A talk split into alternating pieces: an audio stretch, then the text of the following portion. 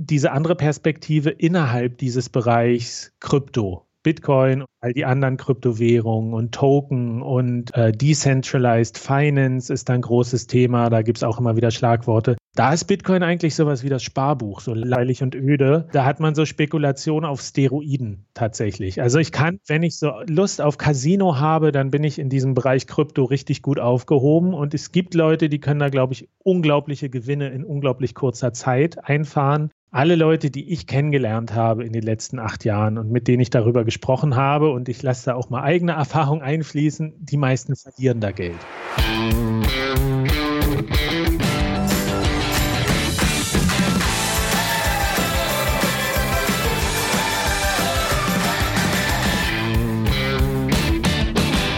Seit dem 7. September gilt Bitcoin im mittelamerikanischen El Salvador als offizielles Zahlungsmittel. Am 24. September erklärte China alle Transaktionen in Verbindung mit Bitcoin und anderen Kryptowährungen für illegal. Und am 5. Oktober kam die News, dass auch Brasilien gerade an einem Gesetz feilt, das Bitcoin als legales Zahlungsmittel vorsieht. Du siehst, es passiert gerade eine ganze Menge beim Thema Bitcoin. Die Möglichkeiten im Kryptobereich werden immer vielfältiger und deswegen wird es höchste Zeit, dem Bitcoin mal eine komplette Finanzrocker-Folge zu widmen und ausführlich über alle Vor- und Nachteile zu sprechen.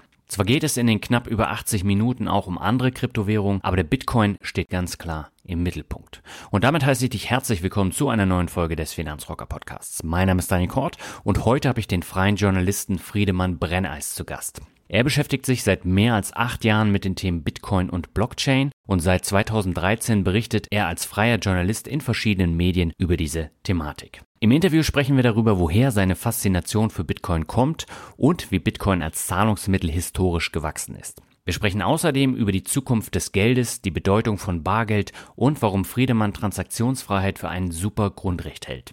Gemeinsam schauen wir außerdem auf das Beispiel El Salvador, das den Bitcoin, wie eben schon gesagt, kürzlich als offizielles Zahlungsmittel anerkannt hat. Auch kritische Themen wie die Umweltproblematik durch das Meinen von Bitcoins, den Bezug zum Darknet und extrem schwankende Kurse kommen zur Sprache. Und zum Schluss verrät Friedemann noch, wie er selbst sein Geld anlegt und vor welcher Hürde man als Bitcoin-Journalist bei der Geldanlage steht. Und damit gehen wir jetzt ab zur Folge mit Friedemann Brenneis. Auf geht's! Meine Leitung geht heute nach Leipzig zu Friedemann Brenneis. Er arbeitet als freier Journalist und betreibt seit sieben Jahren den Bitcoin-Blog Coinspondent. Wir wollen heute über Bitcoin, die Zukunft des Geldes und Kryptowährungen sprechen. Zunächst aber ein herzliches Hallo nach Leipzig, Friedemann. Hallo. Ja, freut mich, dass wir tatsächlich nach ich glaube, sechs Jahren endlich mal wieder zusammenkommen, denn wir haben uns schon persönlich kennengelernt. Das war 2015 auf dem Finanzbarcamp in Offenbach. Schon sehr, sehr lange her. Das stimmt, aber irgendwie die Zeit, die Zeit ist so verflogen. Es kommt mir nicht so lange vor. ja, das Lustige war ja, wir waren ja gemeinsam auf der Bühne. Ich hatte den zweiten Platz beim Finanzblock Award gemacht, du den dritten. Und äh, da sind wir, ich glaube, ein paar Mal auch ins Gespräch gekommen und du konntest dich dran erinnern. Das auf jeden Fall, klar. Ich meine, du hast einen sehr eingängigen Namen. Der, der ja. äh, ist nicht so 0815 und sowas bleibt immer gut hängen. Ja, und dein Thema ist nach wie vor äh, das Thema Bitcoin und du hast da das Interesse noch nicht verloren. Nee, tatsächlich. Ich bin eigentlich der Typ, der schnell irgendwie mal sich für was anderes interessiert und immer eine neue Herausforderung braucht. Bei Bitcoin ist es tatsächlich so, das entwickelt sich so schnell und da gibt es noch so viele Ecken und äh, Sachen, die mich interessieren, die ich noch nicht verstanden habe, dass ich da tatsächlich jetzt seit acht Jahren irgendwie immer Lust habe, da noch weiter dran zu bleiben, was mich selbst ein bisschen verwundert, aber es spricht irgendwie fürs Thema, ja. Ja. Und ich habe ja eben schon gesagt, du arbeitest seit vielen Jahren als Journalist. Hast du da einen bestimmten Schwerpunkt? Mittlerweile, also ich habe viel mit so Netzkultur gemacht. Äh, Internetsachen sind immer noch so ein bisschen mein, mein Fable, aber seit ich Ende 2013 auf Bitcoin gestoßen bin, ist das schon irgendwie der Hauptschwerpunkt mit dem sich aber auch vieles verknüpfen lässt. Ich mache schon auch, auch so Radiobeiträge über so Kunstprojekte, die irgendwie Kryptowährung benutzen oder mhm. dann aber tatsächlich auch so erklärende Beiträge über Bitcoin, was das ist. Und Bitcoin hat ja auch verschiedene Dimensionen, Gesellschaft, Technologie, Politik, das spielt da alles mit rein, das findet man da wieder. Also ich würde schon sagen, so Bitcoin und die Blockchain, das ist auf jeden Fall mein Schwerpunkt, von, von dem alles irgendwie ausgeht. Mhm. Würdest du denn sagen, dass du auch ein ziemliches Alleinstellungsmerkmal bei dem Thema hast oder gibt es da mehrere Experten im Journalismus, die da immer wieder gefragt werden? Es wird, es wird. Es gibt tatsächlich mittlerweile einige, die sich damit beschäftigen, ähm, aber immer noch viel zu wenig. Das ist auf jeden Fall der Fall. Ich habe ja damals angefangen, auch weil ich gesehen habe, dass das Thema vollkommen unterrepräsentiert ist, einfach von der Größe her und von der Bedeutung. Ich meine, als ich eingestiegen bin, da war Bitcoin gerade mal so 1000 Dollar. Das war so das Maximum. Das ist von 200 auf 1000 Dollar gestoßen. Das war schon spektakulär und danach haben alle wieder das Interesse verloren, weil es wieder gefallen ist. Die Blase ist mal wieder geplatzt. Ja. Und ich habe mir damals gesagt, ich mache das so lange, bis jemand kommt, der es besser macht als ich. Und so langsam könnten vielleicht da so ein paar am Horizont sein, aber äh, wie gesagt, es gibt immer noch so Nischen äh, und Themen, äh, Aspekte, die sind so, da kümmert sich noch niemand drum und äh, deswegen mache ich halt auch noch immer weiter und weil es mich halt persönlich tatsächlich interessiert und reizt, das hm. zu verstehen. Ja, ich habe ja eben auch gesagt, wir wollen über Geld und die Zukunft des Geldes sprechen. Wie siehst du denn das Thema Bargeld? Das ist ja immer ein Diskussionsthema, auch in meinem Podcast. Und es gibt viele, vor allem ältere Leute, die sind pro Bargeld und die jüngeren Leute sind eher kontra Bargeld. Wie ist es bei dir? Ich glaube, da ist die Diskussion ist viel zu oberflächlich noch. Ich habe zum Beispiel neulich, ich mache ja noch ein Projekt, wo es tatsächlich um die Zukunft des Geldes geht, so ein Schreib- mhm. und Ideenwettbewerb. Und da bei der Recherche bin ich auch auf Studien gestoßen oder Forschung, wo es darum geht, ähm, Bargeld viel smarter zu machen für die Zukunft. Also tatsächlich mhm. Scheine zu haben, die man aktiviert oder deaktiviert, äh, wo sich der Wert verändern kann. Ich glaube, so dieses entweder Bargeld oder, oder kein Bargeld ist halt wirklich eine schwierige Debatte, weil wir reden hier über das Medium. Mhm. Nutzen wir ein haptisches Medium zum Bezahlen oder nicht? Und dann reden wir über dieses Konzept. Also Bargeld ist ja quasi immer noch unser, unser Staat, also das äh, jetzt fällt mir nur der englische Begriff ein, Legal Tender, das offizielle Zahlungsmittel. Hm. Äh, und wenn wir elektronisch bezahlen, dann bezahlen wir mit Buchgeld, was ja im eigentlichen Sinne nur so ein Geld zweiter Klasse ist. Und ich, ich kenne jetzt die Debatte bei dir ähm, nicht im Detail, aber ich glaube, viele Leute kennen diesen Unterschied gar nicht. Und äh, ich würde sagen, ich bin so ein bisschen in dem Lager, dass wir sagen, ja, Bargeld erfüllt ein paar sehr, sehr sinnvolle Funktionen, die wir nicht einfach so über Bord werfen sollten, nur weil es vielleicht eine andere Möglichkeit gibt, mit der wir bequemer bezahlen können. Aber es gibt da noch sehr viel mehr Grautöne zwischen dem Schwarz-Weiß, Bargeld, ja, nein. Ich habe heute Zeitung gelesen und da war ein riesengroßer zweiseitiger Aufmacher zum Thema El Salvador. Die haben ja das Thema Bitcoin jetzt tatsächlich als Zahlungsmittel seit heute. Und äh, wie siehst du so ein Pilotprojekt? Es ist unglaublich spannend weil mhm. es natürlich A, über die lange Zeit ist es interessant. Am Anfang hat man so gesagt, ja, Bitcoin, das benutzen doch nur Verbrecher und Kriminelle und Drogenhändler im Internet. Und dann ja. irgendwann, okay, das sind aber nur die Nerds, die das benutzen. Und dann ging es los, okay, Wikipedia oder ähm, Wikileaks waren mit die ersten. Ah, sind so kleine Organisationen und irgendwann waren es kleine Unternehmen und dann investieren mittlerweile schon große Unternehmen und jetzt ist es halt, naja, jetzt ist es halt ein kleiner Staat. Ja, kann man sich ja mal überlegen, was wäre denn das nächste, was da kommt, wenn es denn so ist. Äh, hm. Es ist ein Riesenexperiment, das muss man natürlich auch sagen, wo wir einfach nicht wissen, was passiert. Es gibt große Institutionen, die sehr dagegen sind, der Internationale Währungsfonds, aber es gibt natürlich auch viele, die da, die das unglaublich spannend finden und das ähm, befürworten. Und ich, es, wir müssen das beobachten. Es ist wie bei Experimenten so, man weiß nicht, wie es ausgeht und das ist ja eigentlich das Spannende daran. Aber es ist schon, man darf das schon nicht unterschätzen, was das bedeutet, wenn jetzt auf einmal ein Staat Bitcoin tatsächlich als offizielles Zahlungsmittel akzeptiert. Das ist, es ist schon eine Art von Ritterschlag, muss man sagen, ja. Mhm. Wobei da spielen natürlich persönliche Interessen auch eine Rolle, gerade von dem autokratischen äh, Präsidenten. Aber es ist trotzdem ein, ein Feldversuch, der unheimlich spannend ist. Die Bevölkerung ist ja überwiegend eher dagegen. Weiß ich nicht. Es, ich, ich sehe Berichte in beide Richtungen. Also hm. muss man sich mal selber ein Bild vor Ort machen. Das ist äh, auch das Problem generell bei Bitcoin. Wir konsumieren viele Informationen darüber über die Massenmedien. Äh, ich muss ehrlich sagen, sehr kritisch. Es gibt viel schlechte Berichterstattung, einfach schlecht in dem Sinne nicht negativ, mhm. sondern qualitativ nicht ausreichend der Komplexität und der Vielschichtigkeit des Phänomens angemessen. Da wird wirklich ganz viel pauschalisiert und falsche Fakten übernommen und Sachen einfach dargestellt, wie sie nicht sind. Und das ist so ein bisschen deswegen würde ich jetzt so eine Aussage, die meisten sind kritisch äh, in El Salvador, würde, würde ich mir jetzt nochmal genau die Quelle angucken und äh, nachforschen, wie es denn eigentlich zu dieser Aussage kommt oder ob nicht da vielleicht auch jemand wieder ein eigenes Interesse hat, die das so zu framen, dass es so aussieht, als wären die mhm. meisten dagegen. Also schwierig zu sagen, ich weiß es einfach nicht. Also meine Quelle war tatsächlich der Zeitungsartikel heute Morgen. Da wurde dann auch mit den Bildern gespielt, ähm, dass da Demonstrationen stattgefunden haben gegen den Bitcoin. Und es ist natürlich jetzt auch kein Hightech-Land, ne? Also das darf man auch nicht vergessen. Das stimmt, das stimmt. Äh, wir wissen ja generell, also wenn, wenn das jetzt mit, mit Bitcoin nicht gekommen wäre, was, was wüssten wir denn hier so äh, generell über El Salvador? Das ist hm. ja jetzt erstmal auf die Landkarten quasi gekommen damit. Ja. Aber ich glaube, es wird noch viel Berichterstattung geben in, in die Richtung und dann wird sich das ein bisschen mehr auch zeigen und klären. Aber ja, man muss da, es ist auch gar nicht so leicht, an dieses Thema neutral heranzugehen. Gerade wenn man so Informationen über Social Media oder im Netz, da, man muss immer den Leuten ja eigentlich ein finanzielles Interesse unterstellen. Und es ist wirklich schwer, da auch so ja, so einen Weg zu finden, wo man das kritisch sieht, aber gleichzeitig nicht komplett dagegen ist und vielleicht auch die positiven Aspekte irgendwie darstellt, ohne jetzt in so einen Hype zu verfallen. Und das, mhm.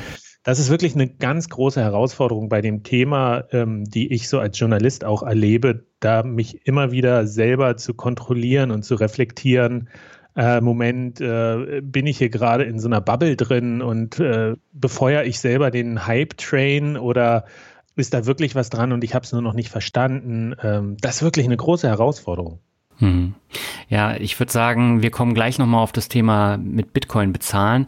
Lass uns mal vorher über den Einfluss von der Blockchain und insbesondere von den Kryptowährungen auf die Zukunft des Geldes kommen. Welchen Einfluss würdest du beidem zuordnen? Groß. Wenn man es, wenn ich es in einem, einem Wort sagen müsste. Nein, der Punkt ist einfach der, äh, die Geld gibt es jetzt seit Jahrtausenden und es hat mhm. sich immer weiterentwickelt und an die Bedürfnisse der Gesellschaft angepasst. Ähm, und das Medium, wie wir es jetzt haben, das Geld, Bargeld oder Buchgeld oder das, äh, wie man so sagt, das Fiat-Geldsystem von staatlichen Währungen, das ist einfach an seinen Grenzen angekommen. Und das sagt jetzt nicht nur ich, sondern das sagen die Leute von der Bundesbank. Die sagen, technisch sind wir an unserer Grenze oder kurz davor. Und wir wissen selber noch nicht, was mit dieser Technologie von Bitcoin, der Blockchain noch möglich ist. Da wissen wir noch nicht, wo die Grenzen liegen. Und äh, digitales Geld, also rein digitales Geld, Geld, was nur im Internet existiert, das ist ja eine Idee, die ist auch schon Jahrzehnte alt, aber es hat immer an der Technik gefehlt, das umzusetzen. Der technologische Fortschritt war noch nicht weit genug. Und wir sind jetzt an diesem Umbruch, wo die digitale Revolution einfach auch den Bereich Geld erfasst hat.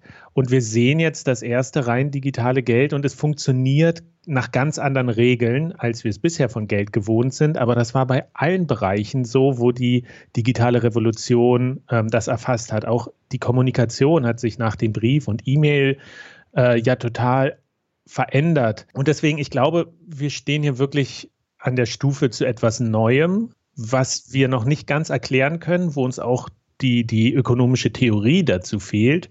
Aber es wird uns noch eine ganze Weile begleiten und es wird nicht wieder weggehen. Hm. Du beschäftigst dich ja in erster Linie mit Bitcoin. Warum genau Bitcoin? Das hätte ja auch eine andere Kryptowährung sein können. Na, es gibt schon große Unterschiede zwischen Bitcoin und diesem Bereich, den man so pauschal als Krypto bezeichnen könnte. Mhm. Ähm, Bitcoin sehen viele erstmal durch diese Geldbrille, dass sie sagen, es ist dieses digitale Geld und das stimmt auch, aber Bitcoin ist eben sehr viel mehr und viel größer. Also eigentlich hat Bitcoin drei Dimensionen. Das ist einmal diese ökonomische, Bitcoin als Geld, dann diese technologische, dass es die Blockchain hat und dass es eigentlich ein neues Protokoll ist im Internet. Und dann hat es eben eine gesellschaftliche Dimension, dass wir sagen, ist es denn möglich, als Gesellschaft ein Geld zu verwalten, wo Banken und äh, der Staat eigentlich keine unbedingt notwendige Rolle mehr spielt. Und daraus ergeben sich unglaublich viele Fragen. Und was Bitcoin ja auszeichnet, ist dieses Prinzip der Dezentralität. Dass ja. es keine, keine Institution gibt, die irgendwie in der Mitte ist, die wir kennen den Gründer nicht mehr. Es gibt niemand, der, der dieses Netzwerk betreibt als Einzelperson. Niemand kann dieses Kassenbuch manipulieren. Und daraus entstehen quasi die ganzen positiven Eigenschaften, die Bitcoin hat, die es quasi hm, in gewisser Weise besser machen oder wo, wo versucht wird, etwas besser zu machen.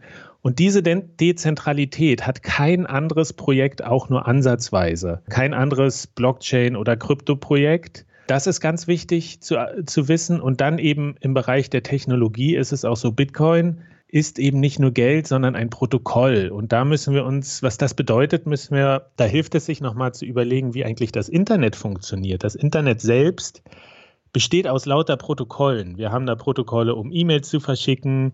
Das bekannteste ist das HTTP, womit wir quasi im Web surfen können. Und dann gibt es eben noch, wie Pakete durch dieses Netzwerk geroutet werden und sowas. Und Bitcoin ist eben ein neues Protokoll in dieser Gruppe von Protokollen, das es uns erstmals ermöglicht, im Internet werthaltige Daten auszutauschen oder Daten, die einmalig sind. Und das ist natürlich die erste Anwendung dafür ist Geld, das ist ganz klar, aber es könnten noch ganz viele andere Möglichkeiten sein, wie wir dieses Protokoll nutzen. Und es gibt auch schon wieder Protokolle, die auf dem Bitcoin-Protokoll aufbauen. Mhm. Und das ist etwas, wo wir sagen, wie, wie viele Protokolle haben wir denn, um E-Mails auszutauschen? Eins. Wie viele Protokolle haben wir, um im Web zu surfen? Eins. Wie viele Protokolle brauchen wir, um Werte im Internet zu verwalten? Naja, wahrscheinlich nicht diese tausend, wie wir jetzt Kryptowährungen haben, die alle das versprechen, das bessere Bitcoin zu sein. Und das ist so diese, dieser berühmte Netzwerkeffekt auch, dass man sagt, das ist das äh, erste Projekt, es ist das größte Projekt, es ist das relevanteste Projekt, die, die meiste Brainpower fließt da rein.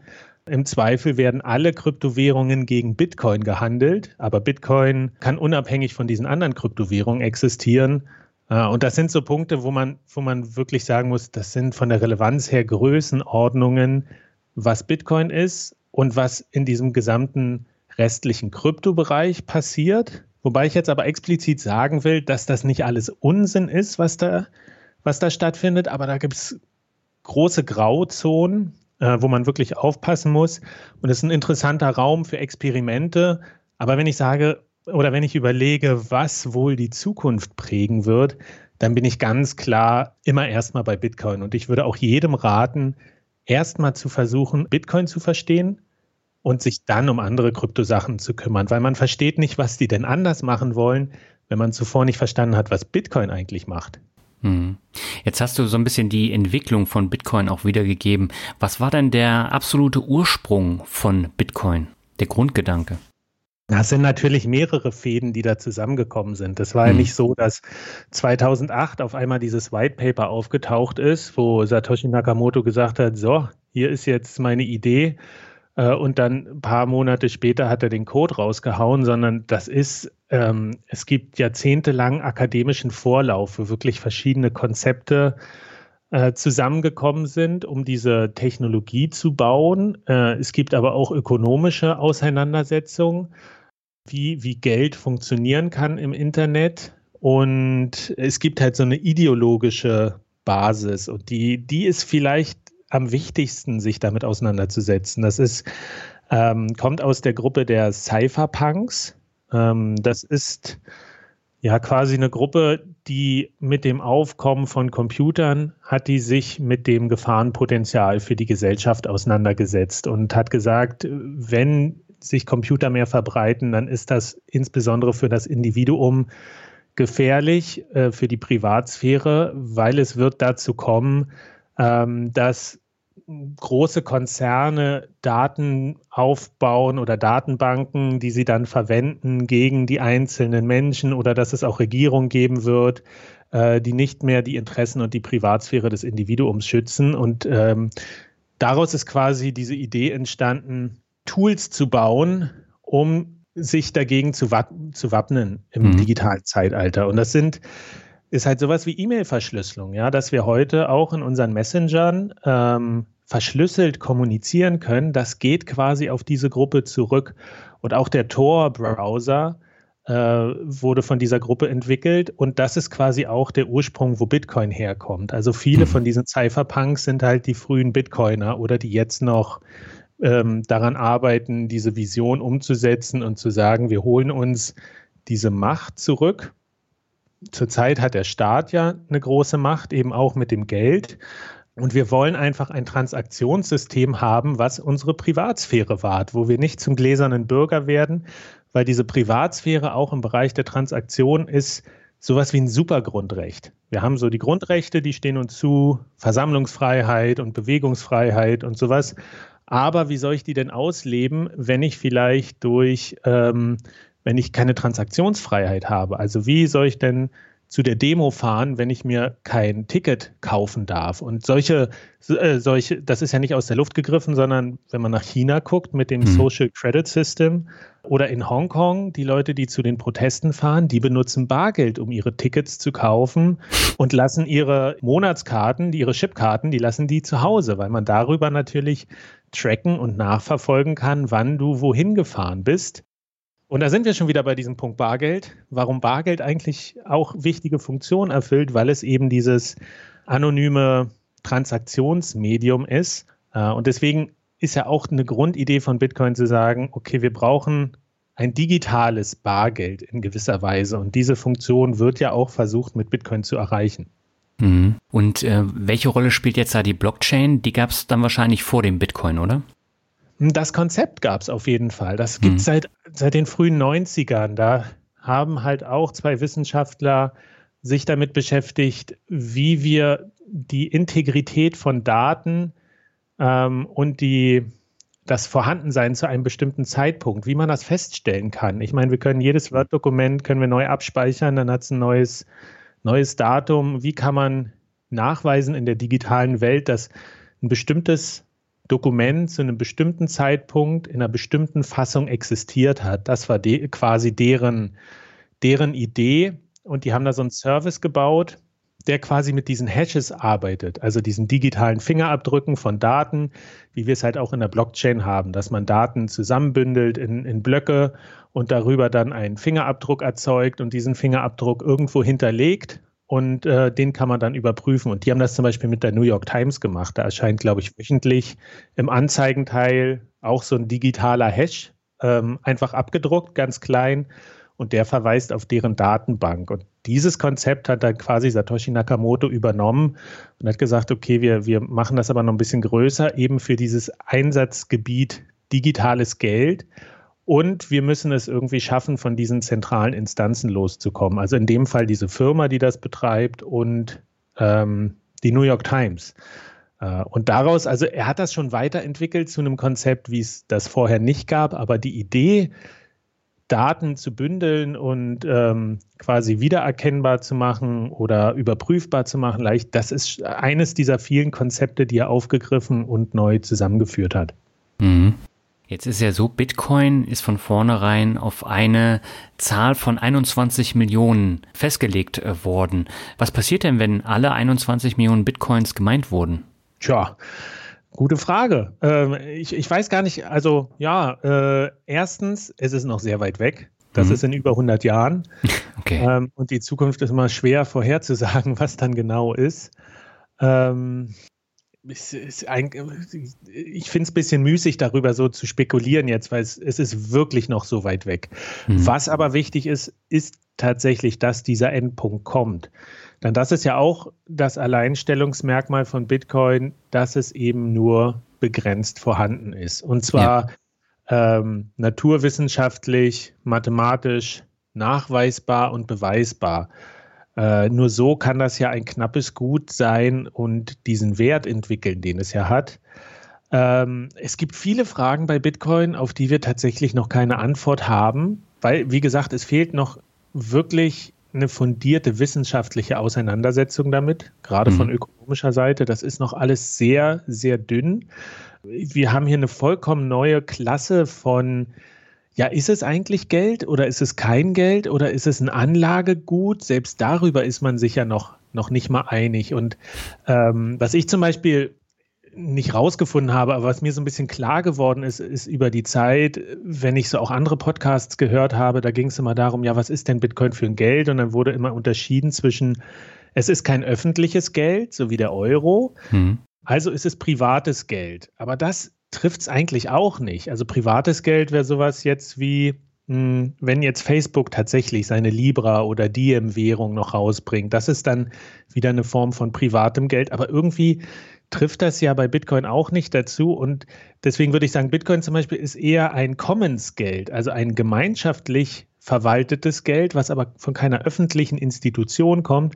Und für sowas, für, für ein Commons-Geld, äh, gibt es einfach noch null theoretische Auseinandersetzung damit, welche, welche Vorteile das mit sich bringt, welche Nachteile, welche Herausforderungen. Und da stehen wir wirklich noch ganz, ganz, ganz am Anfang. Mhm. Ja, ich finde es wichtig, dass man eben sagt, dass Bitcoin nicht allein äh, eine gehypte Kryptowährung ist, sondern dass viel, viel mehr dahinter steckt und äh, du zeigst es sehr schön auf. Jetzt gibt's ja ganz viele Begriffe, die man erstmal kennen muss, um Bitcoin zu verstehen. Hashes hast du eben schon erwähnt. Was ist denn eine Hashrate? Ah, die Hashrate, ich glaube, damit müssen sich die meisten nicht auseinandersetzen. Das ist quasi wenn man es ganz einfach sagen will, ist das die Rechenleistung des Bitcoin-Netzwerks. Und die mhm. Rechenleistung steht in gewisser Weise für die Sicherheit. Also wie, ja. wie verlässlich ist das System? Es steht aber auch, wenn man es ein bisschen kritisch betrachten will, eben für den Energieverbrauch. Wobei auch hier die Argumentation eben vor allem in den Medien ganz oft zu oberflächlich verläuft, weil da wird gesagt, oh, Bitcoin verbraucht Energie, das ist schlecht, also ist es verschwendet. Aber es wird gar nicht die Rechnung aufgemacht, äh, erstmal zu gucken, was macht denn Bitcoin und ist es die aufgebrachte Energie A möglicherweise doch vielleicht wert? Unter mhm. gewissen Bedingungen. Und B, alle Sachen verbrauchen Energie und interessant ist doch zu gucken, wie wird diese Energie erzeugt. Also schaffen wir es vielleicht, das Bitcoin-Netzwerk komplett auf erneuerbare Energien umzustellen? Ist es dann immer noch so negativ? Oder nicht, aber das führt uns jetzt hier ein bisschen weit weg, glaube ich. Aber das, das sind nur so ein paar Punkte, wo ich, wo ich immer gerne die Leute nochmal zum Nachdenken bringen will und sage, wir müssen uns erstmal noch viel genauer über die Fragestellung Gedanken machen, was wir eigentlich wirklich wissen wollen, bevor wir immer schnelle Antworten und Schlagzeilen raushauen. Hm. Aber die Umweltproblematik kann man natürlich nicht wegdiskutieren. Also Bitcoin verbraucht sehr viel äh, Strom, vor allen Dingen jetzt das Mining. Ähm, was würdest du denn sagen, wie belastend ist Bitcoin tatsächlich für die Umwelt oder ist es tatsächlich auch nicht mehr als Netflix, äh, Prime und alle anderen Streamingdienste? Ja, das ist immer, es gibt immer so die, die beliebten Vergleiche, dass man sagt, allein die Weihnachtsbeleuchtung in den USA verbraucht im Jahr mehr Strom als das Bitcoin-Netzwerk. Okay. Dann gibt es aber auch wieder, ja, Bitcoin verbraucht so viel wie die Niederlande oder so. Das hilft irgendwie am Ende keinem, diese, mhm. diese Aussagen. Es ist, meiner Meinung nach, ist es wirklich wichtig, sich zu überlegen, was macht denn Bitcoin? Und Bitcoin ist für uns hier in Deutschland manchmal auch ein bisschen schwer zu greifen, weil wir gar nicht so am meisten davon profitieren. Klar, wer jetzt investiert hat und der Kurs geht hoch, der hat natürlich einen schönen Profit mitgenommen.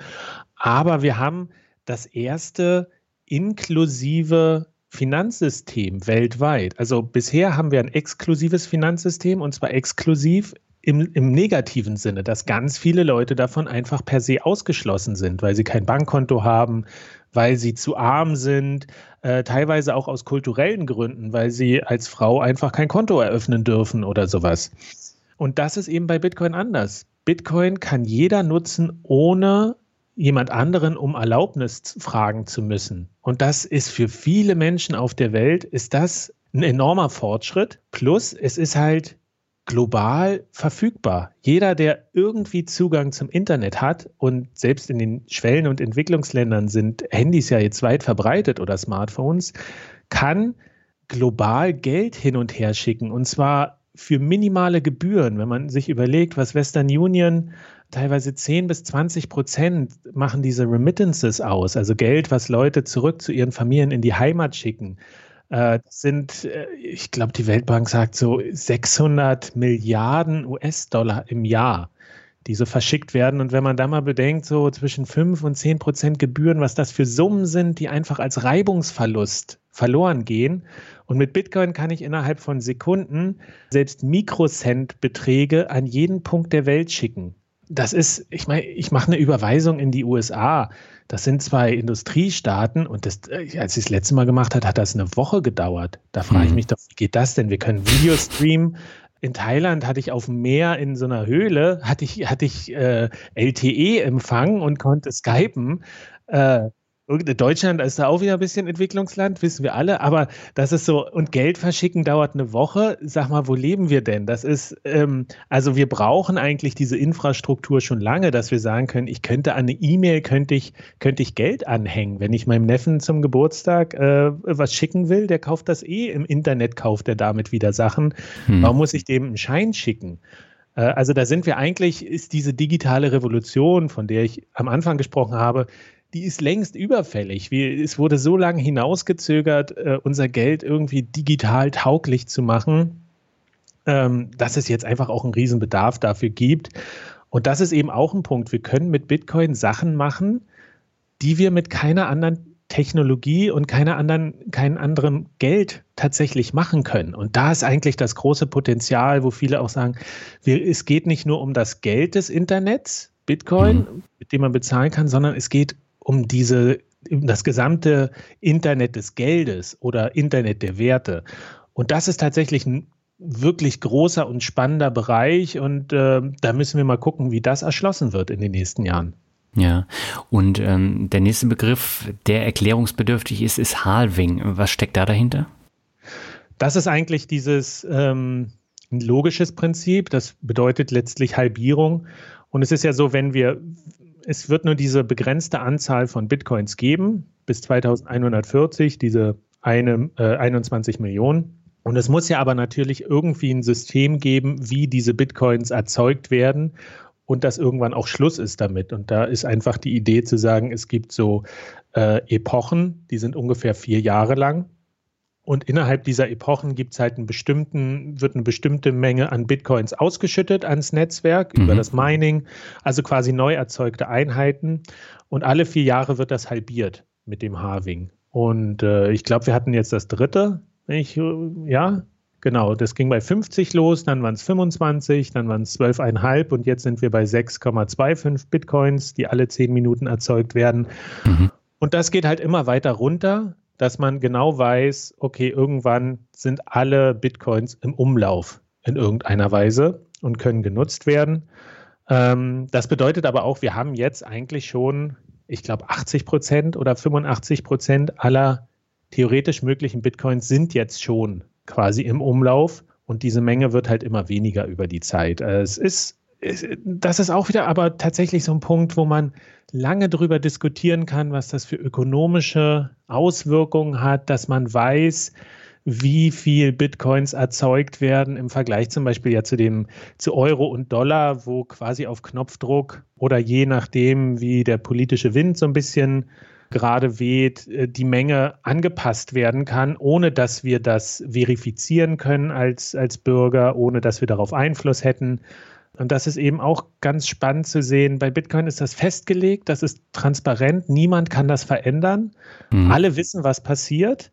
Und tatsächlich scheint das auch Auswirkungen auf den Preis zu haben, diese Harvings. Aber auch da muss man sagen, wir können das wieder nur retrospektiv betrachten. Wir können das nicht vorhersagen.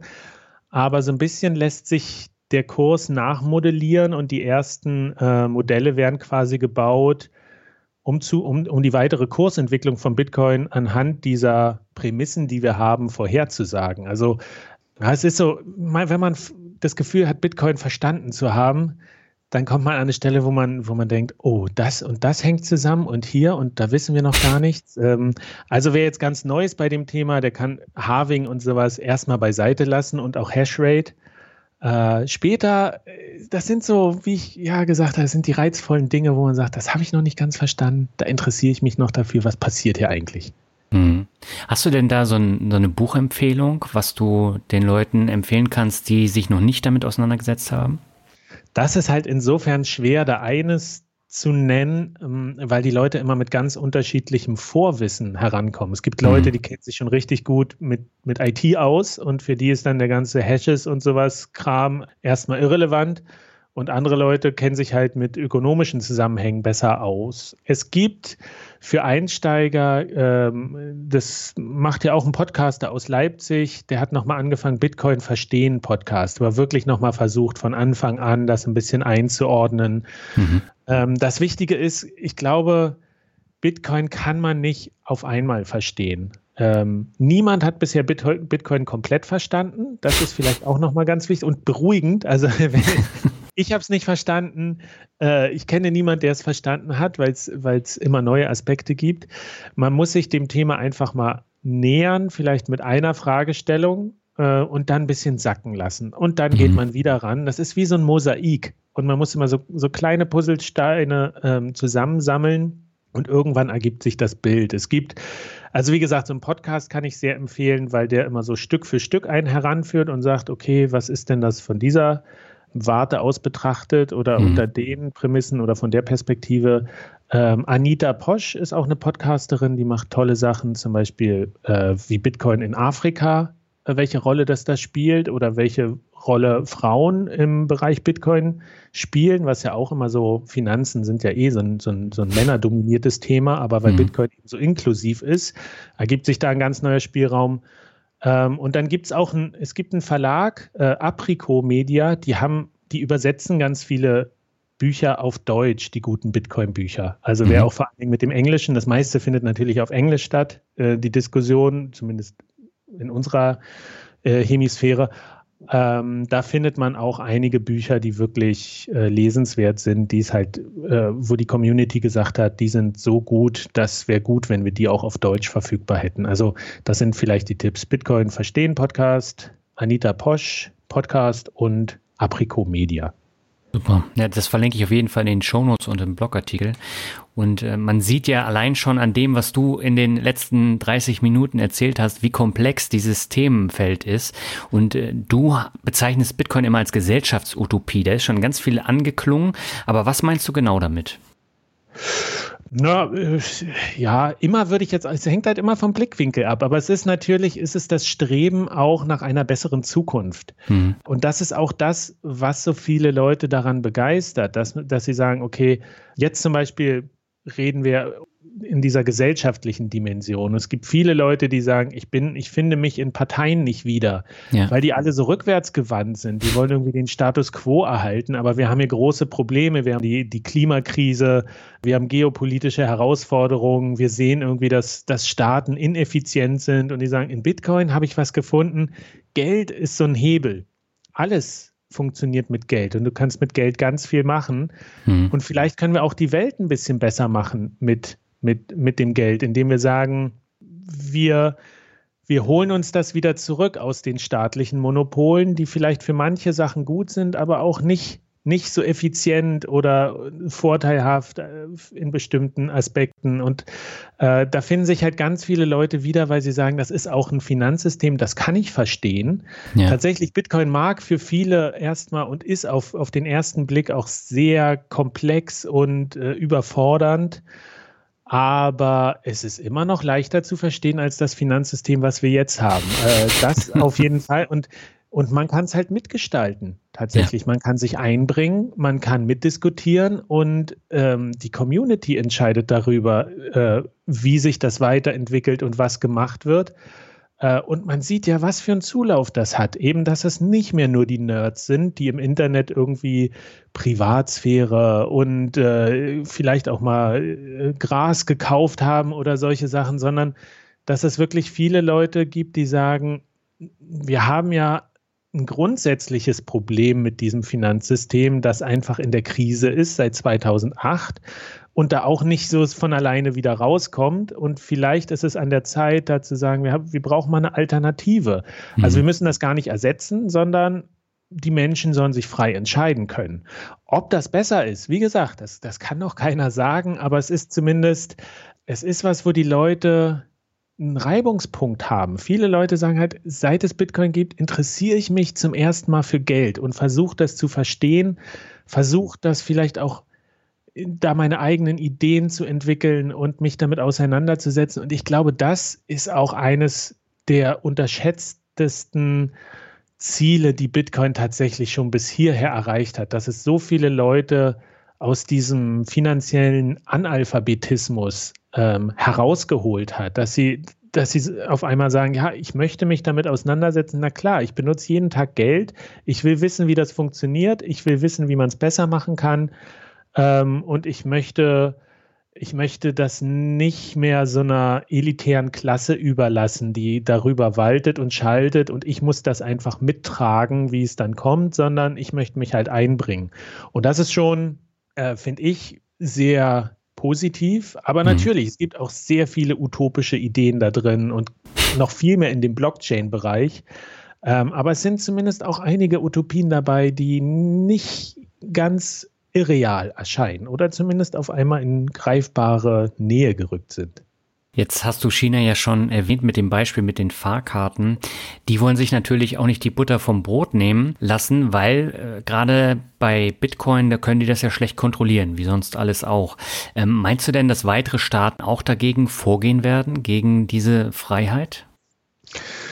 Prinzipiell ja. Wir sehen ja auch in, in Europa, dass ähm, quasi versucht wird mit Regulierung oder dass das in Vorbereitung ist, da dem einen Riegel vorzuschieben, wobei man hm. immer auch fragen muss, was soll hier denn eigentlich genau verhindert werden? Was ist denn das Ziel von der Regulierung? Wird ja immer gern Geldwäsche und Terrorismusfinanzierung hm. und sowas, aber ähm, das ist bei Bitcoin immer so ein bisschen so ein Vorurteil, wo man auch mal gucken muss, wird da, ist das wirklich das größte Problem ähm, oder ist das nicht auch das Problem der derzeitigen Währung?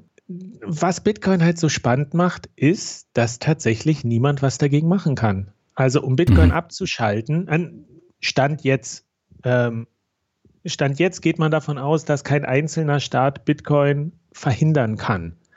Äh, China kann das zwar im Land verbieten, aber es kann nicht Bitcoin abschalten.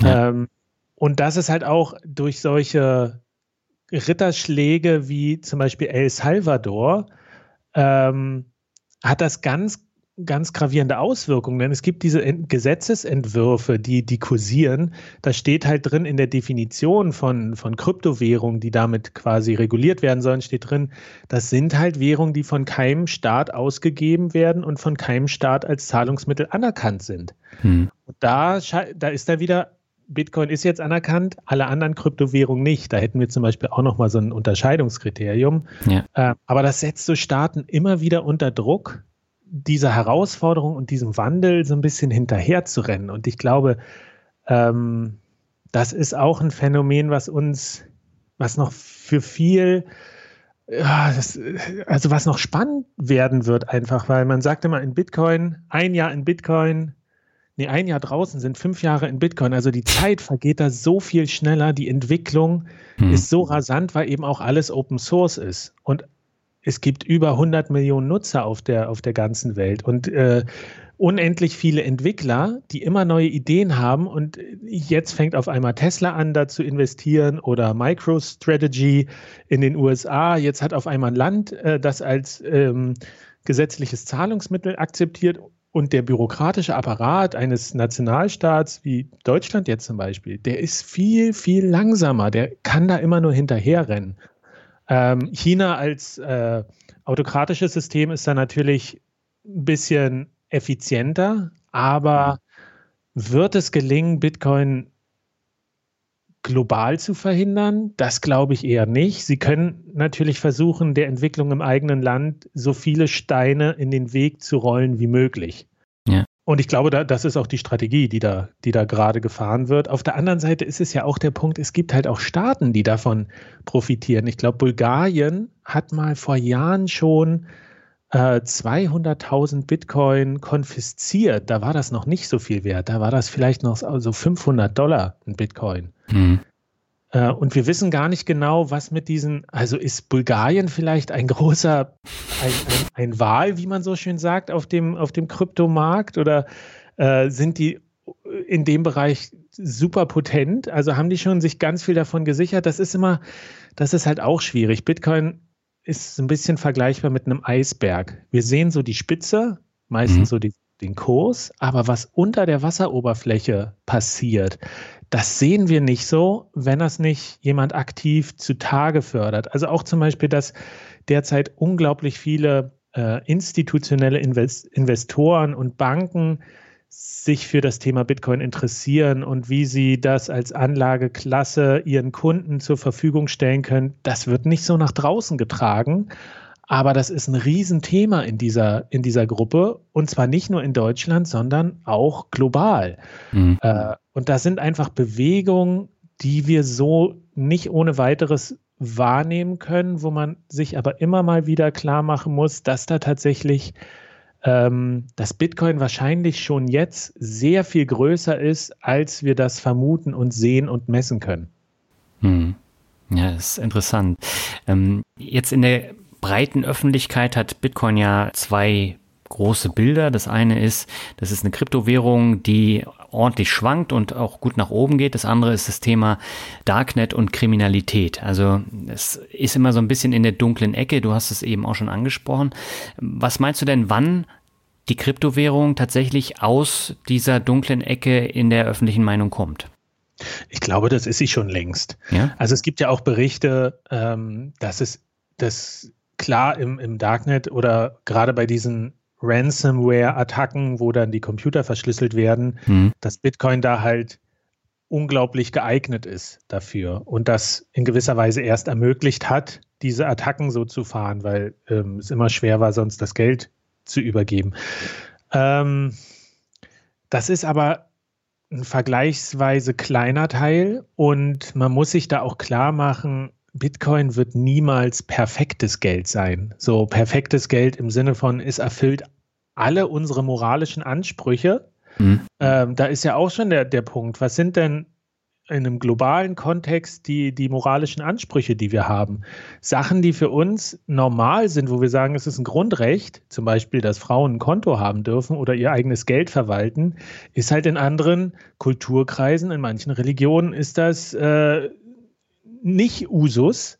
Und wie sollte da ein Geld diese beiden Meinungen abbilden? Mhm. Und deswegen hat man sich bei Bitcoin eben für diesen radikalen Ansatz ähm, entschieden, wenn es niemanden gibt, der darüber entscheiden kann und das manipulieren kann, je nach der vorherrschenden Meinung, dann darf es einfach niemand, niemand kontrollieren und man muss theoretisch alles damit machen können. Und letztlich ist so ein bisschen klar, diese, diese Idee, die daraus folgt oder, oder der Schluss, dass man sagen muss, man muss halt, es liegt an den Menschen, was sie damit machen. Aber das ist bei allen Sachen so. Ne? Ich kann mit dem Auto, kann ich äh, kranke Leute ins Krankenhaus fahren oder wir haben es gesehen, es werden, werden damit Anschläge mhm. verübt. Das ist, Geld ist, ist ein Medium an der Stelle und es ist immer schwierig, wenn man dem versucht, so mit, mit moralischen Standpunkten äh, beizukommen, die aber letztlich ja eigentlich die handelnden Personen betrifft. Also da, da könnten wir jetzt noch ewig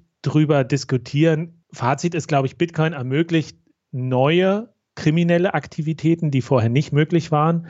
Aber ein Großteil der, der, der Dollar ist immer noch die Hauptwährung von allen Kriminellen. Es wird immer Wege geben, wie Leute, die versuchen, ein System auszutricksen, das auch schaffen. Also du kannst ja über Prepaid-Karten oder sowas Geldwerte werden immer fließen. Wir haben, es gibt das Schattenbankensystem, Geldwäsche. Das ist nichts, was Bitcoin jetzt zum ersten Mal ermöglicht hat. Da gibt es irgendwie so eine kleine Schnittmenge, aber gleichzeitig, und das ist auch das, was mir eigentlich, was mich ruhig schlafen lässt, ist, ich glaube, Bitcoin ermöglicht sehr viel mehr positive Anwendungsfälle als neue negative Anwendungsfälle. Also in, indem wir zum Beispiel sagen, wir können allen Menschen auf der Welt gleichberechtigten Zugang zu einem Transaktionssystem ermöglichen, hat für mich eine, eine Größenordnung mehr Wert, als dass ich sage, okay, wir können jetzt, äh, sind jetzt Ransomware-Attacken möglich, die sich aber auch zum Beispiel verhindern lassen, wenn sich Firmen und äh, Institutionen endlich mal über Datensicherheit Gedanken machen. Ja, wenn niemand in ihr System eindringen kann, dann kann das auch niemand hacken. Und da ist jetzt nicht Bitcoin dran schuld, dass sie kein Backup gemacht haben. Ja, also sind immer so die zwei Seiten einer Medaille, die man da mit bedenken muss. Ja, jetzt haben wir über El Salvador schon gesprochen und wir haben gesagt, man kann dort bezahlen. Jetzt habe ich aber bei Bitcoin extreme Kurskapriolen. Das heißt, ich kann mir an einem Tag ein Fünf-Gänge-Menü leisten, an einem kriege ich dann eine Pommes voraus. Äh, wie wird es denn später möglich, dass ich mit Bitcoin bezahlen kann ohne diese Kurskapriolen? Und da gibt es auch verschiedene, wie gesagt, es fehlt noch die, die fundierte ökonomische Theorie dazu. Es okay. gibt einige, die gehen davon aus, dass sich das mit der zunehmenden Ver Ver Verbreitung wird, werden sich auch diese Ausschläge ein bisschen einpendeln, dass sie nicht mehr so extrem sind. Mhm. Man muss das auch immer im Verhältnis betrachten. Wir haben jetzt eine vergleichsweise stabile Währung, aber es gibt Länder, die haben einfach extreme Inflationsraten. Ja. Äh, und im Vergleich dazu ist Bitcoin schon jetzt die stabilere Währung. Mhm. Ähm, insbesondere wenn man sagt, okay, es ist vielleicht als langfristige Investition, kurzfristig schwankt zwar der Kurs, aber wenn wir uns angucken, wie sich das über Jahre entwickelt, ähm, dann ist es eigentlich dieses Wertaufbewahrungsmittel, ist zumindest die Funktion, die es sehr gut erfüllt. Es gibt an, andere Ansätze, die sagen, wir benutzen Bitcoin eigentlich nur als, als Transfermedium, dass wir lokal die Währung haben. Also ich schicke jetzt zum Beispiel äh, Geld wohin, nach Südafrika oder sowas. Und ich habe jetzt hier Euro und äh, ich habe einen Dienstleister, der tauscht mir diese Euro gegen Bitcoin um, schickt die übers Bitcoin-Netzwerk nach Südafrika, weil das super effizient ist, mhm. und tauscht die dort sofort wieder in Rand um. Und da habe ich dann quasi ja nur dieses Volatilitätsrisiko für diesen Zeitpunkt, wo die Bitcoins Tra im Transfer sind. Ja. Da wäre das zum Beispiel dann nicht vorhanden oder nicht so problematisch. Also es gibt verschiedene Sichtweisen auch hier wieder darauf. Die einen sagen, ich möchte es halt langfristig, ich, ich lege mir 5% oder sowas meines Investitionsvolumens, äh, lege ich in Bitcoin an und lasse das aber liegen und gucke dann mal, wie sich das über ein Jahr entwickelt hat oder über zwei Jahre. Ja, aber ansonsten ist es, ist tatsächlich eine Herausforderung, mit dieser Volatilität umzugehen. Auf der anderen Seite ist es aber auch, das, das merke ich so persönlich, wenn ich auf einer Konferenz war und ich habe mir da einen Kaffee mit Bitcoin gekauft, ich traue dem nicht hinterher. Äh, also ich, ich habe nicht so, dass ich sage, oh, dieser Kaffee hat jetzt 10, 10 Euro gekostet. An der Stelle war mir das was wert und es gibt auch hier sind wir wieder im Bereich der, der neuen ökonomischen äh, Theorie. Es gibt Leute, die sagen tatsächlich diese, dieses Deflationäre von Bitcoin und dass es, äh, dass es nicht unendlich davon gibt hm. und dass der Wert so, dass es morgen mehr wert sein könnte als heute, hilft dir bewusster zu konsumieren. Und du kaufst nicht mehr ständig irgendwelchen Kram, um das Geld loszuwerden, sondern du kaufst dir wirklich nur noch das, was du brauchst, weil du sagst, die Bitcoin will ich eigentlich behalten und ich kaufe mir jetzt nur ein neues Handy, nicht weil zwei Jahre um sind, sondern das alte ist wirklich durch. So, und jetzt brauche ich ein neues Handy und jetzt kaufe ich es mir. Und dass äh, Bitcoiner eigentlich viel nachhaltiger konsumieren als Leute, die, die, die äh, keine Bitcoins haben. Dann gibt es so, gibt's schon die Memes, dass du sagst, was, du hast noch Stühle?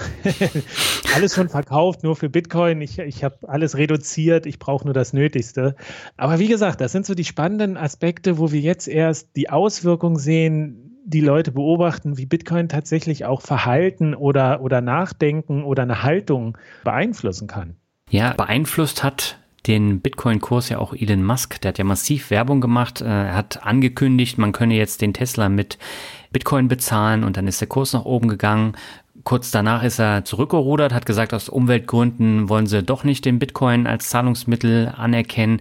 Wie siehst du denn so eine Form der Marktmanipulation? Es ist natürlich kritisch, hm. muss man ganz klar sagen, weil ich glaube, Leute, die sich gut mit Bitcoin auskennen, die wissen, dass Elon Musk nicht derjenige ist, der sich gut mit Bitcoin auskennt. Äh, und die haben einfach in den letzten Jahren kam von allen Seiten Kritik und Feuer auf Bitcoin, dass man da so abgehärtet ist und sagt mhm. so, okay, Kurs geht hoch, Kurs geht runter. Äh, mir egal, die, die, die Ego-Leute und oder die, die keine Ahnung haben, die spült das System schon selber raus. Bitcoin hat die alle bisher überlebt. Es ist natürlich kritisch für so für so äh, unerfahrene Investoren oder für Leute, die sagen, ja, Elon Musk ist mein großes Idol, da tut er sich selber keinen Gefallen mit. Also zumal es ja auch nachweislich viel Unsinn war, was er da gesagt hat. Auch, dass mhm. er gesagt hat, ja, Dogecoin ist jetzt die große Währung und wir machen das groß. Ja, Dogecoin hat seit acht Jahren oder, oder naja, nicht acht, aber seit fünf Jahren null technische Entwicklung erfahren. Ja, der hat hm. gesagt, ich spreche jetzt mit den Dogecoin-Entwickler, wo alle gesagt haben, die gibt es gar nicht. das sind, das sind eigentlich Bitcoiner, die das in ihrem Hobby gemacht haben, aber du Bitcoin willst ja nicht machen. Ne? Äh, es ist so ein bisschen, äh, Elon Musk ist halt ein Ego-Typ. So. Und Bitcoin ist eigentlich ein System, was ich auch sehr daran schätze, dass Ego-avers ist. Also Leute, denen das Ego, ihr eigenes Ego wichtiger ist als die Bitcoin-Idee, die geraten früher oder später mit der Community oder mit der Entwicklung so aneinander, dass sie ausscheiden oder dass, dass sie da keine Zukunft drin sehen. Und das ist tatsächlich sehr entspannt, weil das innerhalb von Bitcoin zu so einer sach- und lösungsorientierten Kommunikation schon geführt hat. Das mag manchmal ein bisschen toxisch wirken nach außen, aber Leute, also Besserwisser haben halt kaum eine Chance, wenn du in einem System bist, was auf, was auf Naturwissenschaft, was auf Wissenschaft im Allgemeinen und was auf Konsens beruht und auf Diskussion. Mhm. Äh, da bist du halt als Dampfplauderer schnell draußen. So. Und das finde ich ganz sympathisch tatsächlich. Es ist natürlich, es ist natürlich kritisch, dass Leute wie Elon Musk äh, den Kurs so manipulieren können. Mhm. Aber auch das ist eben eine Frage, wie lange das noch möglich ist. Ähm, das kann er jetzt einmal machen, er kann es vielleicht noch zweimal machen, aber die Ausschläge werden immer kleiner werden. Mhm. Das haben wir zum Beispiel auch am Anfang bei Bitcoin gesehen. Als ich eingestiegen bin, da war der Kurs eben, ist kurzzeitig auf 1000 Dollar geschossen. Ja, das war wirklich exorbitant.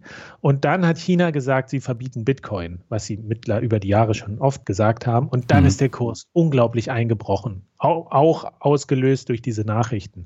Und über die Jahre hat China immer wieder gesagt, jetzt verbieten wir aber Bitcoin wirklich. Und es hat den Kurs immer weniger beeinflusst, weil man so auch wusste, ah ja, okay, China, ja, ja, mach mal euer Ding. So, das ist tatsächlich interessant zu sehen, dass ähm, Bitcoin ist ja auch das ist der große Unterschied zu unserem jetzigen System. Bitcoin braucht keine Stresstests, wie wir es ja bei den Banken sehen, wo dann gesagt wird, oh, oh, oh, oh, da sind jetzt aber fünf sind durchgefallen. Bitcoin ist in einem permanenten Stresstest. Äh, man darf das ja nicht unterschätzen. Das ist ein, eine Open Source Software, die läuft frei im Internet, ohne hm. Firewall, ohne, äh, ohne Militär, das irgendwie Serverfarmen schützt oder keine Ahnung was für Sicherheitskriterien. Und es, wir haben fast, äh, fast 1000 Milliarden US-Dollar wert. Und es ist noch niemandem gelungen, dieses System zu knacken. Und natürlich steht das die ganze Zeit unter, unter Stress, weil es wird angegriffen ist ja, fehlt nicht viel Fantasie, um sich vorzustellen, dass die Leute das System angreifen und versuchen, da einen Reibach mitzumachen. Ja. Es wird aber eben auch von politischer Seite steht das immer unter Druck. Wenn jetzt der, der internationale Währungsfonds warnt, El Salvador davor, Bitcoin als gesetzliches Zahlungsmittel zu, zu nutzen oder die Regulierung, das sind ja alles in gewisser Weise auch Angriffe auf Bitcoin. Und dieses System ist einfach so robust und es wächst weiter und es wird immer stabiler und je mehr, also es wird so ein bisschen, bisschen trainiert. Ich, ich, ich glaube, man würde auf Englisch sagen, es ist battle-tested. Äh, einfach, ja, es ist die ganze Zeit da draußen. Jeder kann damit machen, was er will und trotzdem gelingt es, gemeinschaftlichen Wert von 1000 Milliarden US-Dollar zu sichern und immer weiter zu steigern, äh, das ist schon, das darf man schon nicht unterschätzen, was da geleistet wird und was dieses System kann. Mhm. Jetzt haben wir ja über alles Mögliche gesprochen. Wir haben über Bitcoin als Zahlungsmittel, als Gesellschaftsutopie gesprochen. Wie sieht es denn mit dem Thema Geldanlage aus? Ist Bitcoin für dich auch eine sinnvolle Geldanlage oder eher ein Spekulationsinstrument? Also wie so oft ist es die Perspektive. Ich würde schon sagen, dass es sinnvoll ist unter dem Aspekt, dass man sagt, wir haben hier eben ein neues Geldmedium oder Wertmedium, was uns Anwendungen ermöglicht, die wir uns heute noch nicht mal vorstellen können. Mhm. Bitcoin ursprünglich ist ja kein Geld. Geld ist eine Bedeutung, die wir Bitcoin zumessen. Mhm. Es ist eigentlich ein Medium mit Eigenschaften, die es für die Verwendung als Geld sehr nützlich machen. Aber als Bitcoin erfunden wurde, die ersten Transaktionen, da wurden Bitcoins hin und her geschickt, die hatten aber keinen Wert. Und da wurde eigentlich nur das Trägermedium ausgetauscht. Wert ist erst über die Jahre entstanden, dass man gesagt hat, okay, das hat hier eine sinnvolle Funktion. Ich kann hier Geld schneller als auf jedem anderen Weg um die Welt schicken. Ich habe maschinenlesbares Geld. Ich kann tatsächlich Mikro- und Nanotransaktionen machen, also im Millicent-Bereich kann ich Geld in Echtzeit schicken und ich habe sofort diese Abrechnung, ähm, was ja auch diesen Begriff Streaming Money zum Beispiel hervorgebracht hat, dass ich sage, ich zahle tatsächlich nur so viel, wie ich einen Podcast gehört habe oder, oder ein Video ge geguckt habe oder nur die Zeichen, die ich mir habe anzeigen lassen auf dem Bildschirm. Äh, insofern als Medium ist es, ist es sehr interessant, weil es eben die Infrastruktur ist für das Internet der Werte, was jetzt kommt. Und wir wissen noch nicht, wie das aussehen wird, aber wir wissen, wie sich das Internet entwickelt hat. Man sagt so, Bitcoin ist wie das Internet in den späten 90er Jahren zurzeit. Also das Potenzial, damit in Zukunft noch sehr, sehr, sehr viel mehr machen zu können, ist groß.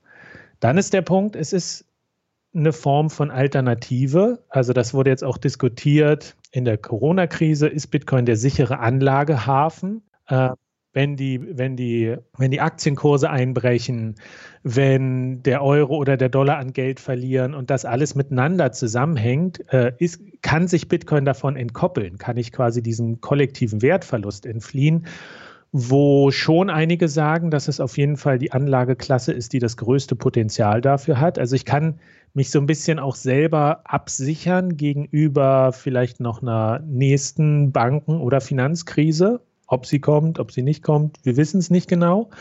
Es hat natürlich auch dieses Potenzial als Spekulationsobjekt. Da sprechen die Analysten gerne von der asymmetrischen Wette, ähm, dass sich bei Bitcoin nämlich ich kann zwar 100 Prozent meines Einsatzes verlieren, ja, das darf man nicht vergessen. Bitcoin, es gibt keine Garantie, dass Bitcoin noch weiter funktioniert, hm.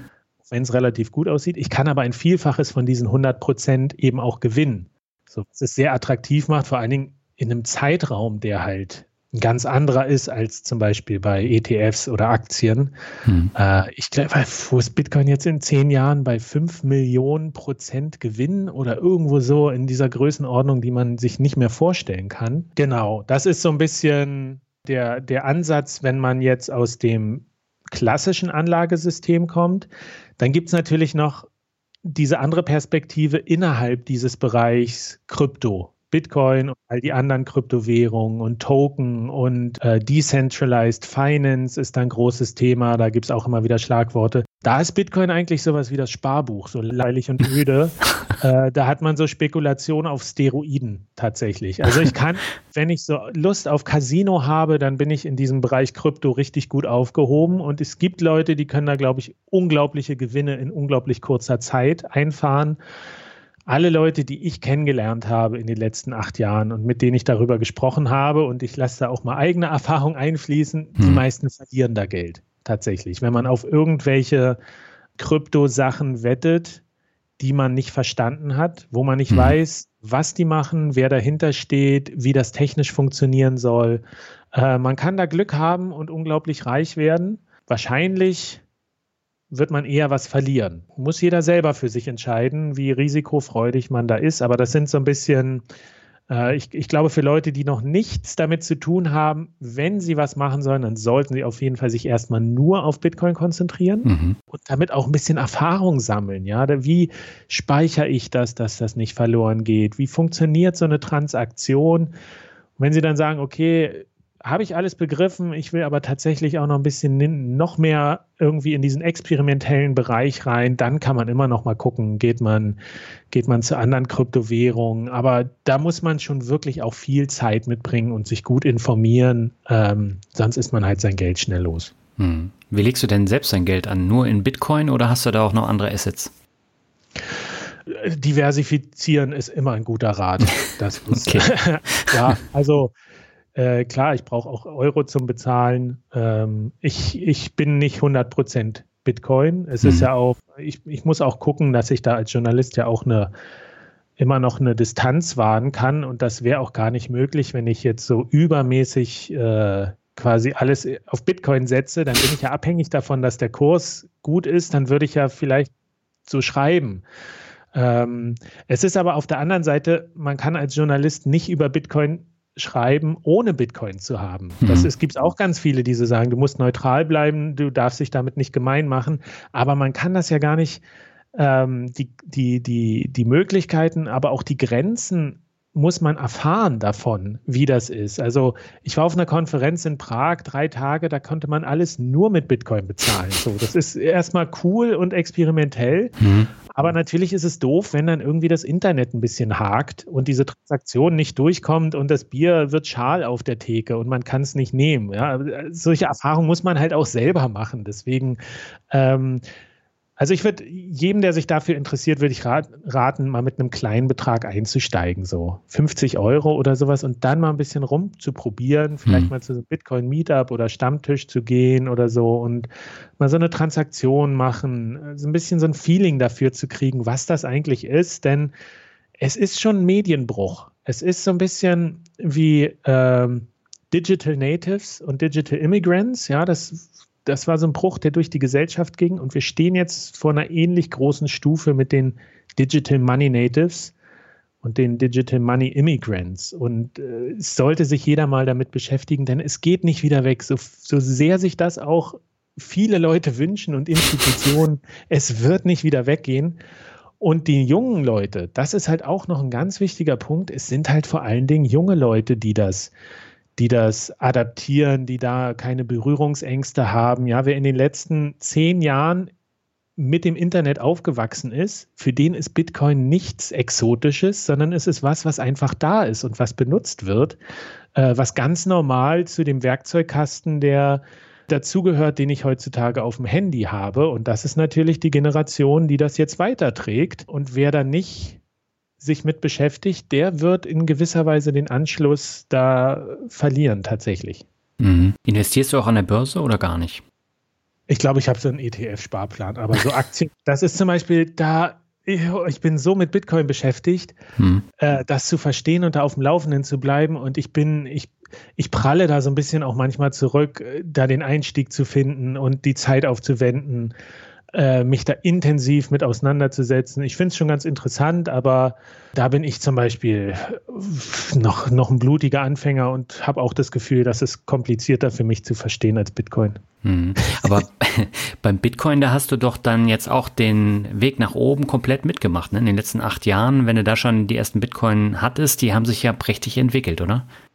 Ja, hätte ich mal gekauft damals. Das ist ja, okay. später tut man immer wissen. Äh, auch damals war es ja viel Geld. Und man muss hm. ja bedenken, rückblickend lässt sich immer leicht sagen, oh ja, 2013, 1000 Dollar nur ist ja ein super, also hättest du verfünfzigfacht jetzt. Mhm. Äh, aber damals, da war, da ist die Blase geplatzt bei 1000 und alle haben gesagt, das war's, das ist jetzt durch, das Ding. Und auch damals waren jetzt 800 Euro oder sowas viel Geld, die man jetzt mhm. sagt, so ich, ich investiere das jetzt in, in Bitcoin, weil ich weiß, in acht Jahren ist, steht das bei 50.000. Also das ist ja, ähm, da sind wir heute einfach vom Wissen her viel weiter und wissen auch, oder, oder diese ganze gesamte Bitcoin hat viel mehr Vertrauen gewonnen, einfach weil es sich bewährt hat über diese Zeit. Hm. Äh, deswegen, also klar, ich ich bin nicht unendlich reich geworden durch Bitcoin. Dafür hätte ich, hätte ich mutiger oder, oder ich hätte dabei sein müssen, als man für 100 Dollar noch irgendwie 1000 Bitcoins bekommen hat. Das, das, das wäre vielleicht so okay gewesen, aber naja, naja. Okay. Gut, dann würde ich sagen, dann kommen wir zum Abschluss jetzt zum obligatorischen Word Shuffle. Das heißt, ich nenne die Begriffe, du sagst, was dir dazu einfällt, hat natürlich überwiegend auch wieder mit Bitcoin zu tun. Und beginnen möchte ich mit einem Begriff, da haben wir gar nicht drüber gesprochen, das ist Wallet. Äh, braucht man. Braucht man tatsächlich eine Wallet? Ja, es ist, es ist quasi das Interface, um mit Bitcoin agieren zu können. Also entweder hat man sie im, im Internet bei, einem, äh, bei einer Börse, da hat man mhm. letztlich eine Wallet, man hat sie auf dem Smartphone oder äh, man hat sie so eine Hardware-Wallet, aber äh, es ist quasi meine, meine Brieftasche und ähm, das ist tatsächlich auch noch ein Bereich, wir, wir, für uns ist so Brieftasche oder Wallet bisher sowas relativ Primitives. Aber mhm. was man damit später alles machen wird, es könnte sein, dass die Wallet der, der Browser der nächsten Stufe des Internets wird. Und das ist zum Beispiel auch sehr interessant, was für Ideen da existieren, wie man das nutzen kann. Mhm. Aber jetzt gibt es ja auch die Möglichkeit, ich kann bei Trade Republic, ich kann bei Bison, kann ich mir äh, Bitcoin und andere Kryptowährungen holen. Da habe ich ja keine Wallet und damit kann ich auch nicht bezahlen. Ja, und die, die Bitcoin gehören einem nicht. Man mhm. hat letztlich ja nur einen Anspruch auf die Bitcoins. Ja. Deswegen gibt es diesen wichtigen Spruch, not your keys, not your Bitcoin. Also wenn ich nicht selber die Schlüssel verwalte, die meine Bitcoins in der Blockchain quasi äh, sichern, mhm. dann gehören mir auch die Bitcoins nicht. Das ist so ein bisschen wie Buchgeld. Wenn die Bank verschwindet, klar gibt es den Einlagensicherungsfonds, aber dann ist eigentlich mein Geld weg, weil ich nur einen Anspruch habe als Gläubiger gegen die Bank. Mhm. Im Vergleich jetzt zum Beispiel, wenn, wenn dieses digitale Zentralbankgeld kommt, dann hätte ich immer noch mein Geld quasi, das Zahlungsmittel auf, auf der Zentralbank liegen.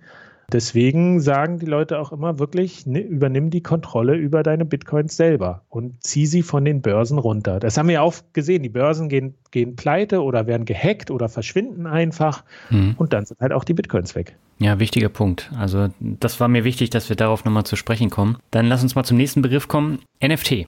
Hype. Also ist eher eine Blase als Bitcoin. Okay, also wenn ich mir jetzt so die Wertentwicklung anschaue, die ist ja extrem nach oben gegangen, allein in diesem Jahr. Da hat sich äh, das Volumen äh, ja schon verzehnfacht. Ich halte es auch für einen Hype, aber es ist auf jeden Fall ein interessanter Hype. Das ist halt dieser Punkt, wo ich sage, wer sich da intensiv mit beschäftigt, der kann da wahrscheinlich viel Geld mit verdienen. Aber mhm. wir hatten 2017 waren ICOs der große Hype, Initial Coin Offerings, wo ja. jedes Unternehmen irgendwelche Token herausgegeben hat. Und ich glaube, äh, die Anzahl an echten Use Cases, die sich daraus ergeben haben, es waren auch mehrere Milliarden, ist null. Mhm. Ich will jetzt nicht sagen, dass das bei NFTs genauso sein wird, aber NFTs ist auch eigentlich schon etwas, was es recht lange gibt. Ja. Es hat bloß jetzt nochmal Zeitgeist bekommen oder sowas. Also bin ich eher skeptisch wenn da jemand, wenn Künstler damit jetzt ihre Kunst finanzieren können, bin ich da, sollen sie, sollen sie machen. Man muss halt aufpassen, dass man da nicht irgendwie in diese FOMO reingerät, weil das ist wirklich ein Problem gerade in dem, in dem Blockchain- und Kryptobereich. Da ist halt, sind halt auch viele digitale Kaffeefahrten und Glücksritter unterwegs und mhm. muss man wirklich, muss man, also es gilt die alte Weisheit, in nichts investieren, was man nicht verstanden hat. Ja, absolut. Das ist wirklich der wichtigste Punkt. Äh, kurz nochmal zum Verständnis. FOMO heißt Fear of Missing Out für diejenigen, die es nicht wissen. Das nur nochmal äh, zur Erklärung. Gibt bestimmt genau. welche, die es nicht kennen.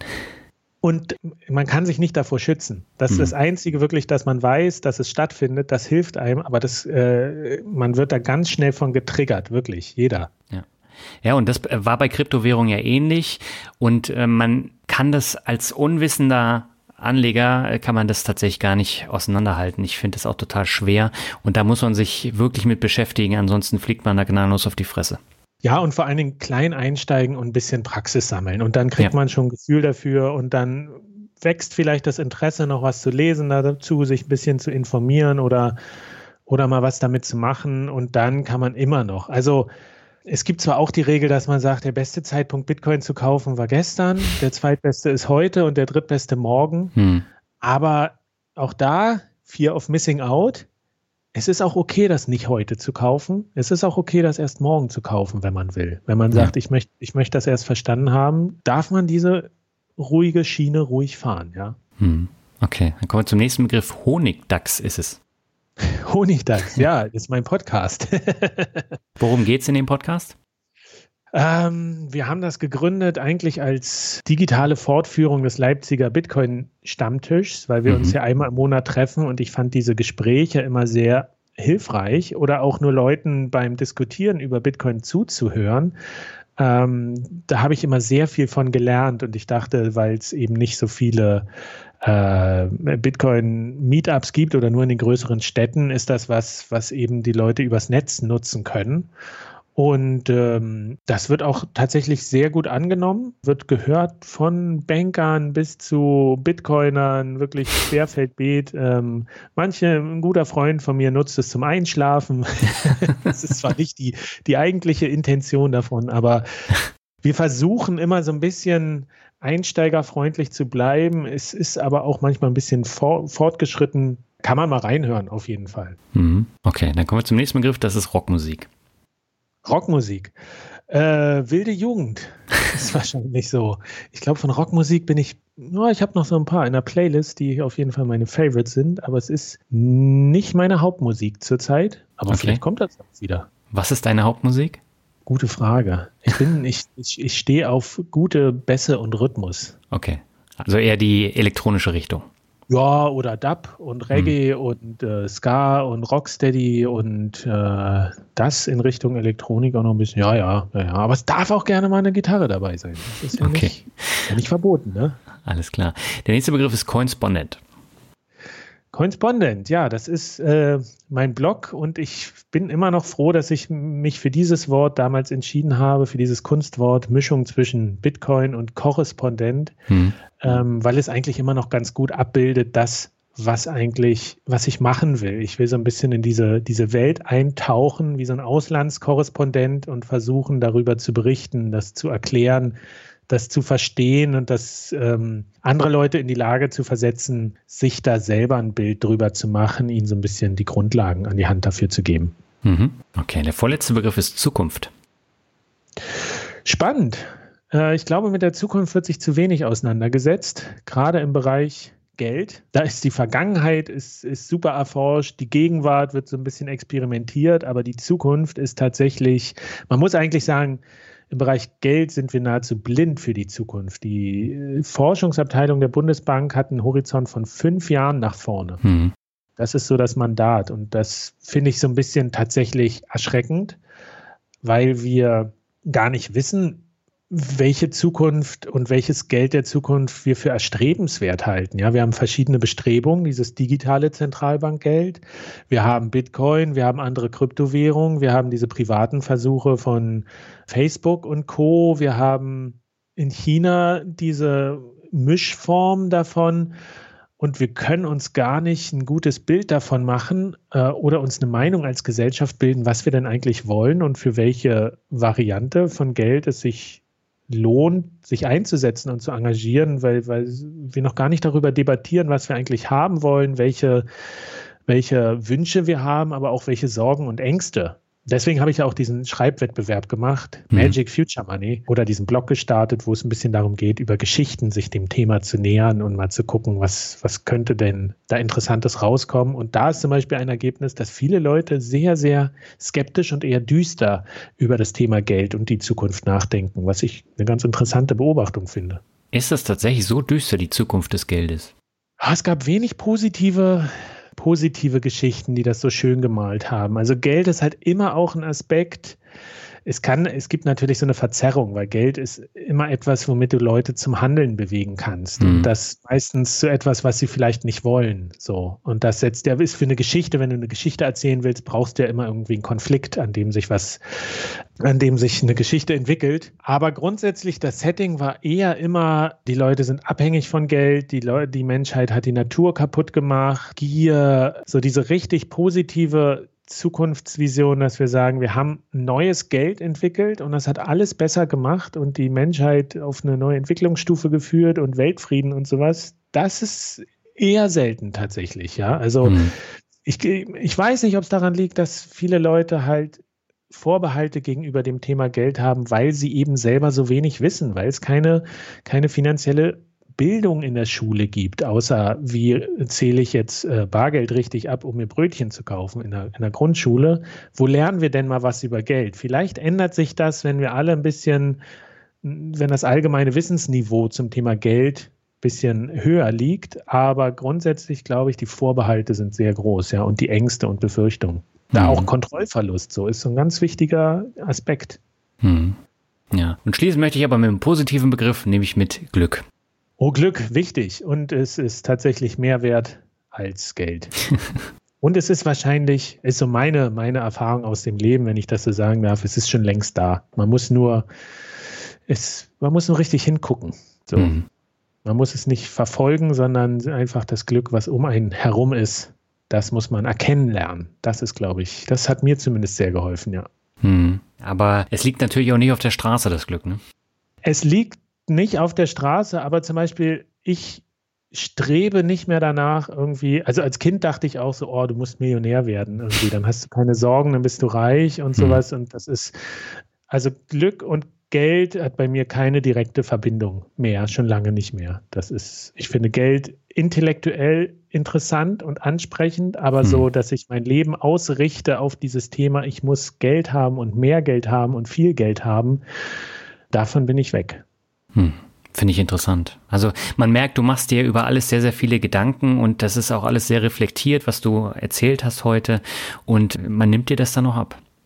Tatsächlich, ich hatte nie, nie gedacht, dass ich irgendwas mit Geld mache, schon gar hm. nicht journalistisch irgendwie, aber es ist, ist wirklich intellektuell, es ist sehr spannend und allein das darüber nachdenken, welche Veränderungen das mit sich bringt. Ich komme ja auch aus dem Bereich ich habe ja Politikwissenschaft und Kommunikationswissenschaft studiert, also ich mhm. eigentlich Geisteswissenschaftler. Und das ist, das ist auch so ein bisschen, wie verändert das die Gesellschaft, wie verändert das uns, uns Menschen? Das interessiert mich schon wirklich sehr. Und das ist wahrscheinlich auch der Grund, da schlagen wir den Bogen zu deiner Anfangsfrage, warum mich das so lange begeistert, warum ich ja. immer noch diese Motivation habe, mich damit zu beschäftigen, weil ich immer noch was verstehen will, es noch so viele Fragen gibt, die unbeantwortet sind und die halt wirklich spannend sind, wenn man mal anfängt, hinter diese, hinter diese Medienfassade zu gucken. Also dieses Bild, was wir durch Medien jetzt halt haben, das ist hm. dieses Geld ist, was immer nur im,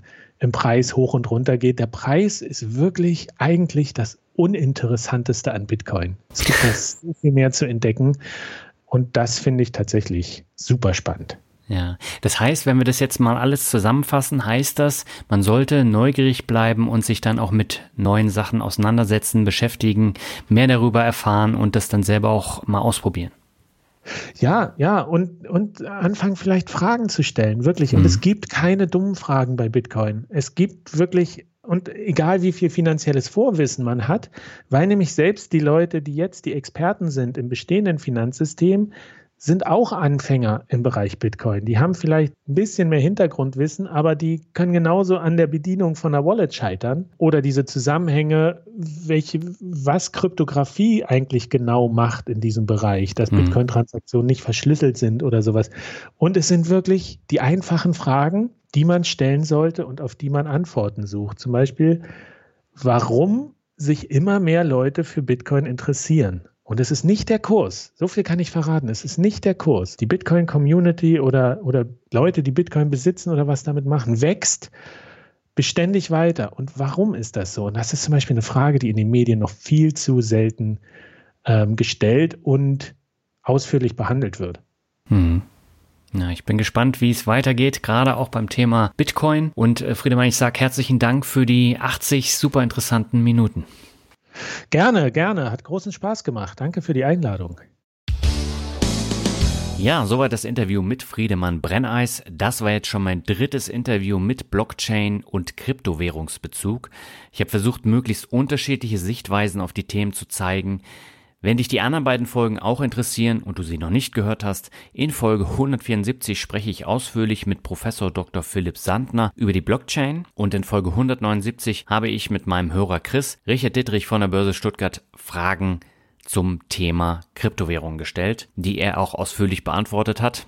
Das ist eine sehr unterhaltsame Folge und sie gehört zu den beliebtesten in diesem Jahr. Ja, jetzt äh, gab es also auch mal das Thema Bitcoin ganz ausführlich. Mal schauen, welches Thema aus der Kryptowelt im nächsten Jahr auf der Agenda steht. Bevor wir jetzt zum Ende kommen, habe ich noch zwei Bewertungen.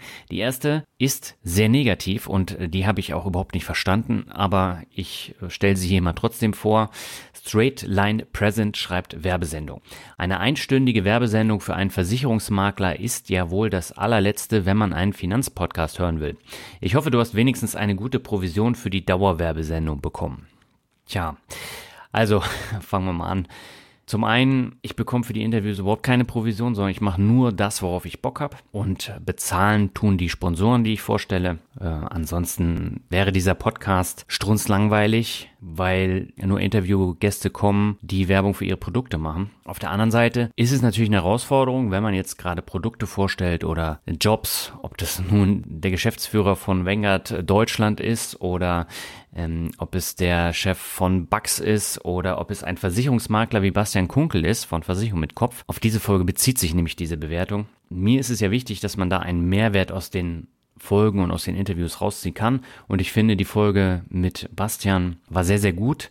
Und ich folge seinem Content ja auch schon sehr lange. Und das ist halt kein typischer Versicherungsmakler, aber er hat halt viele Hinweise gegeben und war ja auch schon vor zwei Jahren im Finanzvisier Rock Podcast zu Gast. Auch die Folge lief sehr, sehr gut und hier irgendwelche Unterstellungen zu machen, finde ich völlig daneben. Vor allen Dingen, wenn man sich die äh, Tippfehler in der Bewertung noch anschaut, dann ist es einfach nur eine hingerotzte Meinungsäußerung und das passt natürlich nicht zu den Bewertungen. Ist auch unfair gegenüber den ganzen anderen Gästen, die ja von diesem einen Stern auch mit runtergezogen werden und ist natürlich auch unfair gegenüber Bastian und deswegen ähm, ja, ist das mal wieder eine Bewertung, die, die ziemlich daneben ist. Aber gut, wenn es dir geholfen hat, deine Gedanken so zu äußern, dann soll es so sein. Die zweite und letzte Bewertung für heute stammt von Rostgurke. Das ist auch ein sehr schöner Name.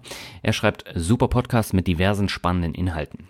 Ich kann die Kritik mancher Leute nicht nachvollziehen, dass sie die Themen nicht interessieren. Gerade die Vielfalt der Themen macht den Podcast für mich interessant.